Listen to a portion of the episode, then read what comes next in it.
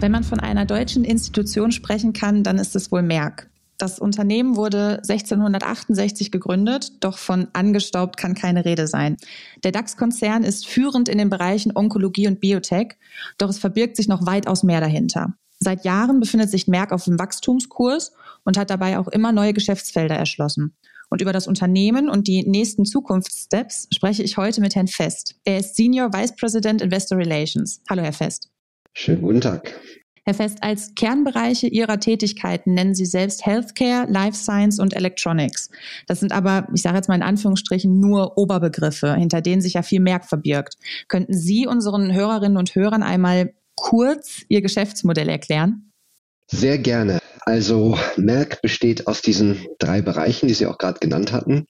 Wir haben einerseits Life Science, das ist ein bisschen über 40 Prozent der Umsätze, Healthcare etwas unter 40 Prozent und der Rest dann Electronics um die 20 Prozent der Umsätze. Und in Life Science äh, verkaufen wir Produkte und Dienstleistungen an die Biopharmaindustrie. Das heißt, weltweit die Firmen, die selber Medikamente herstellen, werden beliefert durch uns, was bestimmte Produkte und Dienstleistungen betrifft, die dafür eben notwendig sind.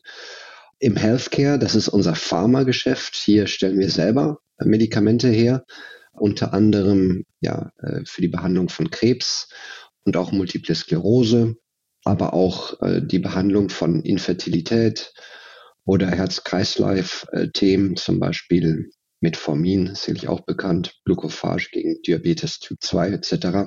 Wir haben aber auch eine Pharma-Pipeline, äh, Forschungs- und Entwicklungsaktivitäten und dort sind wir auch auf Onkologie, Immunologie, Neurologie fokussiert. Und dann haben wir Electronics, ich sagte es eingangs, da haben wir äh, ja, High-End-Materialien, die in die Elektronikindustrie gehen, äh, die dann eben Chips herstellen und nutzen dafür unsere Verbrauchsmaterialien, äh, um dies zu tun. Das gibt so einen ersten Eindruck, was eigentlich in der Merkbox so drin steckt. Ja. Und von welchem dieser Bereiche versprechen Sie sich die größten Wachstumspotenziale? Eigentlich ähm, werden alle gut wachsen, denn Merck hat sich in den letzten Jahren wirklich in eine Position der Stärke transformiert, auch durch einige Akquisitionen, die wir in der Vergangenheit gemacht haben.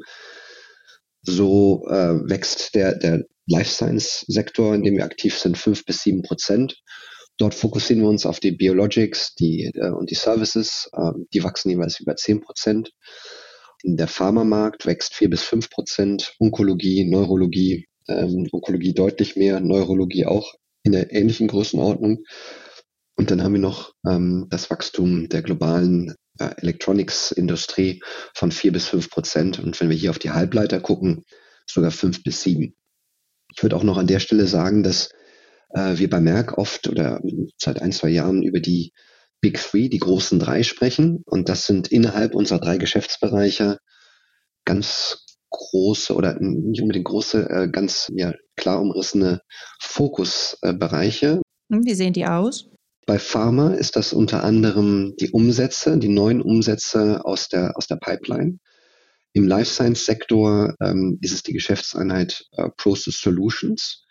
Und in der Electronics, im Electronics-Sektor ist es das Geschäft oder die Business Unit der Halbleitermaterialien. Diese drei Bereiche, ähm, diese großen drei, werden den ähm, größten Teil dazu beitragen, unser Wachstumsziel im Jahre 2025 von 25 Milliarden Umsatz zu realisieren. Und wir werden einen großen Teil treiben durch Investments. Das heißt, unsere Geschäfte durch Investitionen noch größer und stärker machen. Und wie genau wollen Sie da vorgehen? Das machen wir so, indem wir unser Geschäft aufteilen und schauen, welcher Markt ist, ist attraktiv, wo wir, wo wir ähm, unterwegs sind und wie äh, stark ist unsere Wettbewerbsposition dort. Und wenn wir eben feststellen, wir haben dort ein Geschäftsfeld, in dem wir wirklich in einem sehr attraktiven Markt unterwegs sind, mit einer starken Wettbewerbsposition, macht es natürlich Sinn, dort noch weiter zu investieren und noch stärker zu werden. Oder beispielsweise, wir haben irgendwo eine Geschäftstätigkeit, wo wir keine starke Wettbewerbsposition haben, aber der Markt ist wirklich sehr attraktiv, dann müssen wir natürlich dort für, für Wachstum investieren. Und so haben wir das ganze Portfolio aufgeteilt und wissen ziemlich genau, wo wir die Mittel hin allokieren müssen, um wirklich gutes Wachstum dann auch voranzutreiben und zu erzielen. Für den Sektor Life Science sind es äh, sieben bis zehn Prozent, die wir die nächsten Jahre erwarten. getrieben durch Process Solutions. Hier nochmal dieser, einer von den Big Three, der eben neun bis zehn Prozent wachsen wird. Und hier sind es äh, drei Trends, die unter anderem nachhaltig für dieses Wachstum sorgen werden. Das eine ist einfach ähm, ja, die Biologics, die monoklonalen Antikörper und die wachsen ähm, im nachgefragten Volumen für 11 Prozent im Schnitt. Dann gibt es komplett neue Modalitäten, ähm, wie eben Krankheiten behandelt werden können.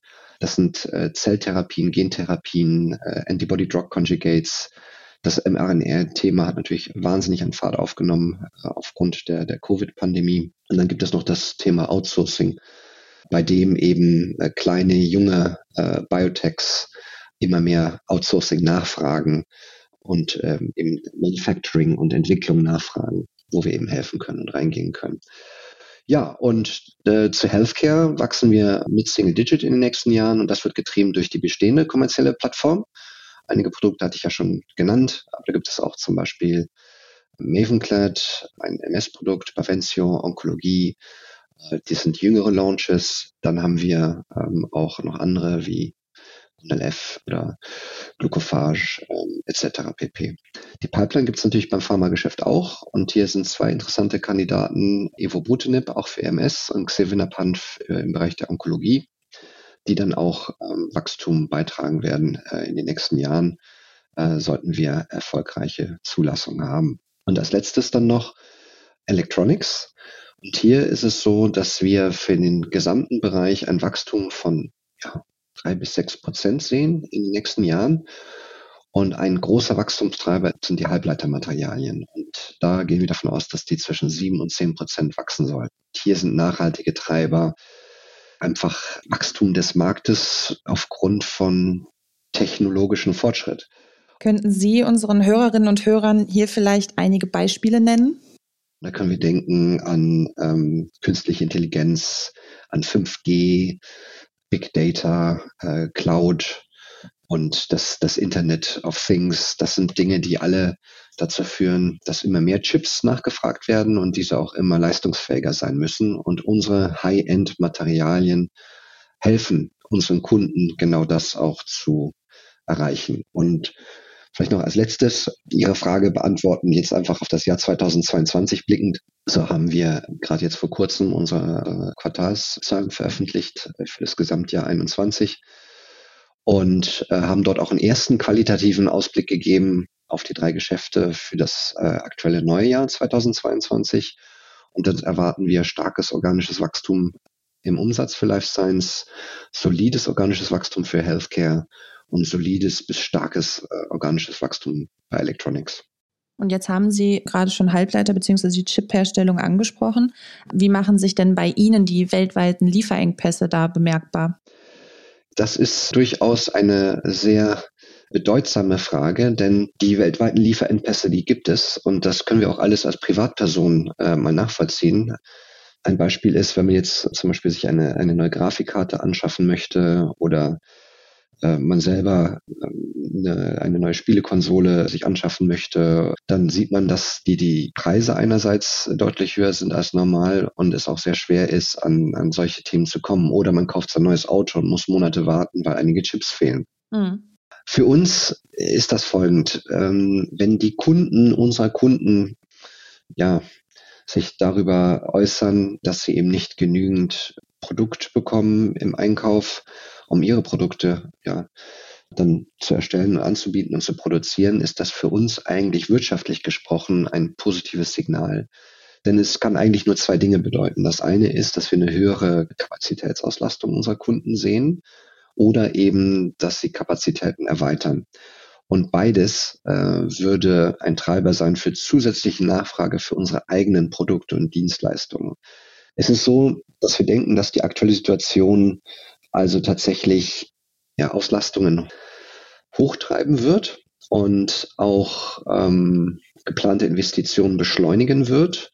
Das sieht man, wenn man sich ähm, ja, die, die Bekanntgaben unserer Kunden anschaut, die eben sagen, dass sie neue Werke bauen. Allerdings gibt es hier auch einen Kaviar, denn diese neuen Kapazitäten Das dauert, bis die kommen. Es dauert einige Jahre, bis so eine Chipfabrik gebaut wird und die Kapazitätsauslastung in der Industrie ist auch schon recht hoch. Das heißt, wir gucken hier eher auf einen mittel- bis langfristigen positiven Katalysten. Können Sie schon in etwa absehen, wie lange diese Knappheit anhalten könnte? Also aufgrund der Tatsache, dass die Chip-Nachfrage andauernd steigt, äh, wir sprachen hier gerade über die Trends und diese sind sehr real. Also wenn ich jetzt nur mal an die Waschmaschine in meinem Keller denke, die hat einen WLAN-Chip, die hat ein Flüssigkristall-Display und äh, am Arm trage ich hier gerade eine Smartwatch und das ist gar nicht mehr so außergewöhnlich, das wird immer normaler. Und natürlich die ganzen großen Trends, die wir auch vorhin genannt haben, wird sich die Nachfrage sicherlich nicht ändern, sondern immer weiter zunehmen. Davon gehen wir aus.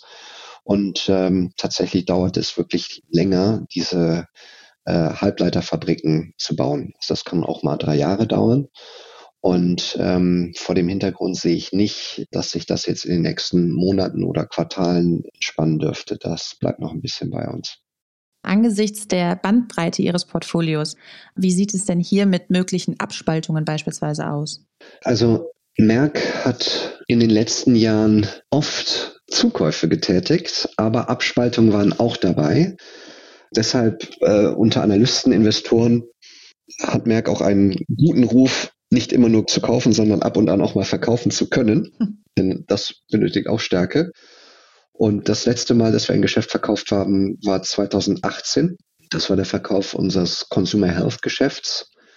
Und es ist so, dass wir einen regulären Prozess haben, bei dem wir unseren Portfolio immer wieder überprüfen und wirklich jeden Teil des äh, Portfolios auf den Prüfstand nehmen und dann schauen, ob Merck immer noch der beste Eigentümer ist. Insofern bleiben wir da eigentlich immer sauber. Und äh, wenn es da was zu berichten gäbe, dann würden wir das natürlich dann auch mitteilen. Hm. Jetzt haben Sie schon Übernahmen angesprochen. Ähm, gibt es da schon im Moment konkrete, ja, ich sag mal, Pläne? Also konkrete Pläne ist ein anderes Thema. Was konkret ist, ist, dass wir ähm, beim Kapitalmarkttag letztes Jahr uns ziemlich konkret geäußert haben, wie Merck aktuell tickt. Und zwar, wenn wir dieses Ziel äh, 25 Milliarden in 2025 anschauen, wird dies eben hauptsächlich aus eigener Kraft sein. Das heißt natürlich, dass noch Akquisitionen dazukommen können. Kleinere Akquisitionen sind sogar schon in den 25 Milliarden mit eingerichtet, Umsatz. Aber äh, größere Themen könnten natürlich auch zukommen. Allerdings ist der Fokus gerichtet auf Investitionen, äh, die ein Wachstum aus eigener Kraft bringen sollen. Ne? Wie zum Beispiel, wir haben ja vorhin über das Life Science Big Three gesprochen, das äh, Process Solutions, dass wir dort investieren, um unsere Kapazitäten auszuweiten und dann so mehr umsetzen können.